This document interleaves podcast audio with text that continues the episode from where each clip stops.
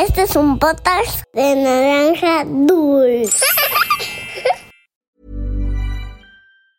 Ryan Reynolds here from Mint Mobile. With the price of just about everything going up during inflation, we thought we'd bring our prices down. So to help us, we brought in a reverse auctioneer, which is apparently a thing. Mint Mobile unlimited premium wireless. Ready to get 30, 30, bit to get 30, bit to get 20, 20, 20, bit to get 20, 20, bit to get 15, 15, 15, 15 just 15 bucks a month. So, Give it a try at mintmobile.com slash switch. $45 up front for three months plus taxes and fees. Promo rate for new customers for limited time. Unlimited more than 40 gigabytes per month. Slows. Full terms at mintmobile.com. Había una vez Once upon a time, una volta en un país de lontano. Era uma vez num país muito distante. Cuentos para niños y niñas que exploran el mundo. Hola, exploradoras y exploradores. Llegaron justo a tiempo para escuchar el cuento de hoy. Mi nombre es Pablo y les contaré sobre un arquitecto que hoy en día es famoso, pero que en su época pocos lo entendieron y valoraron. ¿Alguna vez has sentido que nadie entiende tus ideas? Pues él lo sentía todo el tiempo y la historia indica que lo sintió toda su vida. Debió ser muy difícil para él vivir así, ¿no crees? Pero antes, les quiero contar un poco sobre España, su lugar de origen. Actualmente, su capital es Madrid, pero no siempre lo fue. En algún momento de su historia, Toledo, Valladolid, Sevilla, Cádiz, Valencia, Barcelona y Burgos también fueron la ciudad capital. También les quiero contar que España lleva 30 años consecutivos siendo el país número uno en donación de órganos. ¿Sabes qué significa esto? En muchos otros países, cuando alguien necesita un corazón, un hígado, riñón o páncreas, etc., se apunta el nombre del paciente en una lista de espera y, literalmente, se espera a que alguien pueda donarlo o que llegue un trasplante. Se hacen más o menos 15 trasplantes al día gracias a que las personas ponen a disposición de quien lo necesite los órganos de sus seres queridos cuando fallecen. Por último, te quiero contar que es el tercer país con mayor número de lugares declarados Patrimonio Mundial por la UNESCO, y entre ellos se encuentran varias obras del protagonista de esta historia, Antoni Gaudí. Esto es, Había una vez. Comenzamos. Anton Placid Guillem era hijo de Antonia Cornet y Francesc Gaudí, y aunque tenía tres nombres, siempre lo llamaron Antoni. Era el menor de cinco hermanos, de los cuales solo tres llegaron a la edad adulta. ¿Recuerdas que antes de las vacunas era muy difícil curar a las personas? Ah, pues ese era uno de los motivos por los que las personas no vivían tantos años como ahora. Si te interesa saber sobre ciencia y medicina, te recomiendo escuchar el cuento de Edward Jenner y el origen de las vacunas. Sigamos. Anthony tuvo una infancia dura. No tenía muy buena salud, pues sufría fiebres reumáticas, un padecimiento que le impedía ir a la escuela y limitaba su movilidad. Hijo, el médico dice que no es recomendable que asistas a la escuela. ¿Qué te gustaría hacer hoy? preguntaba su madre. Me duelen las piernas, mamá, y en realidad no quiero hacer nada, decía el pequeño Gaudí. ¿Te parece bien si pongo una silla en el jardín? Tal vez pueda suceder algo maravilloso el día de hoy, explicaba su mamá. Antoni pasaba mucho tiempo observando la naturaleza. Veía los troncos de los árboles, la forma en que hacían sonido los pájaros y cómo es que las orugas se transforman en bellas mariposas. Cuando por fin pudo moverse con soltura, volvió a la escuela, pero pasaba mucho tiempo pensando en la naturaleza. Al crecer, decidió convertirse en arquitecto. Quería construir cosas y ayudar a que la ciudad tuviera más parecido con las formas de la naturaleza. En su época, justo eso lo haría parecer un hombre con ideas extrañas. Y esa misma idea es lo que hoy lo señala como un genio de la arquitectura. Pero no nos adelantemos en la historia. Déjame contarte qué fue lo que sucedió. Mamá, papá, me mudaré a Barcelona. Quiero terminar allá el bachillerato y estudiar arquitectura. Y así sucedió. Pero al llegar a la ciudad, ¡qué horribles casas! Sin color, sin chiste. ¿Cómo es posible que no tengan un diseño bonito? Una vez empezados sus estudios universitarios, surgieron las diferencias con profesores y compañeros. Señor Gaudí, le pedí que dibujara columnas y arcos. ¿Qué es esto? Preguntaba un profesor. Justo lo que pidió. Solo le di un toque personal. Creo que construir acorde con las formas de la naturaleza es mucho mejor, explicaba Anthony. Los profesores más estrictos estaban inconformes con sus ideas. Creían que todos los alumnos debían aprender el estilo clásico y técnico para seguir construyendo de tal manera. Cuando por fin terminó la carrera, por supuesto que llamó la atención, pues algunos creían que le estaban dando el título a un genio, mientras que otros pensaban que se trataba de un loco.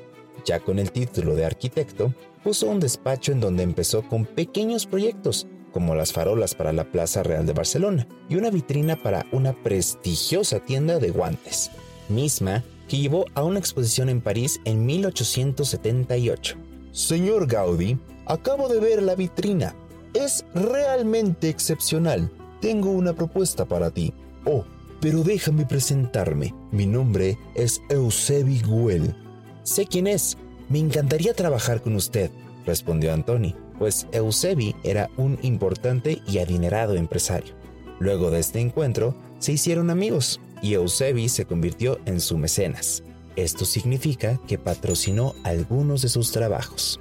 Fue entonces cuando ganó popularidad y participó en proyectos cada vez más ambiciosos. Antoni, tengo una idea y me gustaría tu ayuda. Quiero hacer un complejo de casas, un barrio residencial, explicó el señor Goel casas rodeadas por un parque gigantesco. Lo tengo, haremos una ciudad jardín. La llamaremos Park Güell. ¿Qué te parece? explicó Gaudí. Este lugar está decorado con trozos de azulejos y columnas y arcos muy peculiares. Su construcción tomó 14 años y, para su mala suerte, ninguna casa se vendió. Sin embargo, actualmente es uno de los lugares más visitados de Barcelona. Si algún día vas, tienes que conocer este impresionante lugar. Intermedio a ese proyecto, un matrimonio de apellido Milá contactó para construir su casa en la esquina de una avenida principal. El proyecto era muy grande, pero cuando estaba por inaugurarse, la gente empezó a burlarse de él.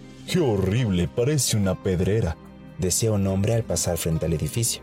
Pero qué espantosa fachada, comentaba una señora. Pero, por increíble que parezca, también es uno de los lugares más visitados de Barcelona, conocido como Casa Milá, pero también como La Pedrera. En fin, más que un arquitecto, Gaudí era un verdadero artista. Combinaba las formas de la naturaleza con vibrantes colores y columnas, balcones y arcos muy peculiares. Su obra más conocida es, por supuesto, la Sagrada Familia, el monumento más famoso de Barcelona, una enorme catedral iniciada en 1882 y cuya construcción sigue incompleta. Sí, ¿te imaginas eso?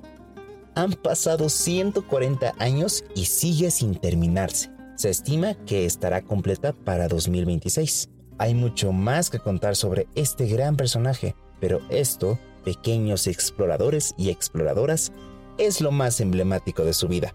Y colorín colorado, esta historia de Había una vez ha terminado. Si algún día vas a Barcelona, visita cualquiera de las obras de Gaudí. Todas te dejarán con la boca abierta. También puedes pedirle a un adulto que te ayude a buscarlo en internet para ver fotos de la Sagrada Familia, de la Pedrera, del Parc Güell y de muchos otros edificios hermosos y coloridos. Haz un dibujo sobre este cuento y compártelo en nuestra cuenta de Instagram en arroba podcast-había una vez. Puede ser de cuando Gaudí estudiaba arquitectura o del Park Güell. Es hora de saludar a los exploradoras y exploradores que nos escuchan. Saludos hasta California para Penélope y Ava Rose. Para Santi, vive en Chile. Y nos manda un dibujo del cuento El monstruoso dragón chino. Para Martina, de 7 años, y vive en Villarrica, Chile. Para Eugenia, de 5 años. María Elena, de 4, y Ricardo, de un añito. Para Dante, de 7 años, que vive en Montreal, Canadá. Para Oscar Camacho, de 8 años, y sus papás, que viven en San Juan del Río. Para Andrés y Emilia Cortina, que viven en Querétaro. Saludos hasta Quito, Ecuador. Para Malena, de 6 años, y nos mandó su versión sobre dónde se creó el arco iris. Nos encantó, muchas gracias. Saludos a León y Liam Álvarez de Puebla, México. Para Sebastián de 7 años e Ian de 9, que vive en Toluca y nos escuchan antes de dormir. A descansar. Para Emiliano Albornoz Díaz, de 5 años, que vive en Bogotá, Colombia. Rebeca de California tiene 4 años y su cuento favorito es La sopa de piedra. Saludos para Andrea, de 12 años, que también vive en California. Para León de 7 años y su hermanita Luciana, que nace en enero.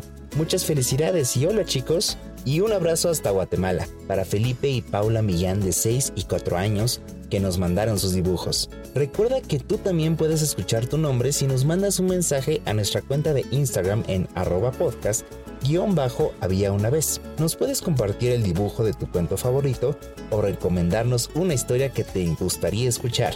Esto fue Había una vez. Nos escuchamos en el próximo cuento.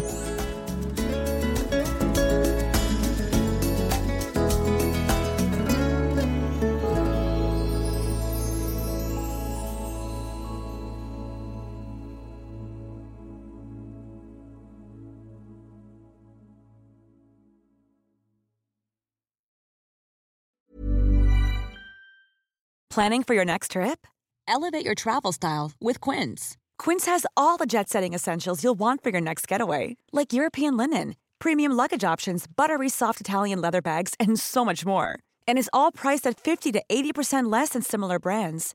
Plus, Quince only works with factories that use safe and ethical manufacturing practices.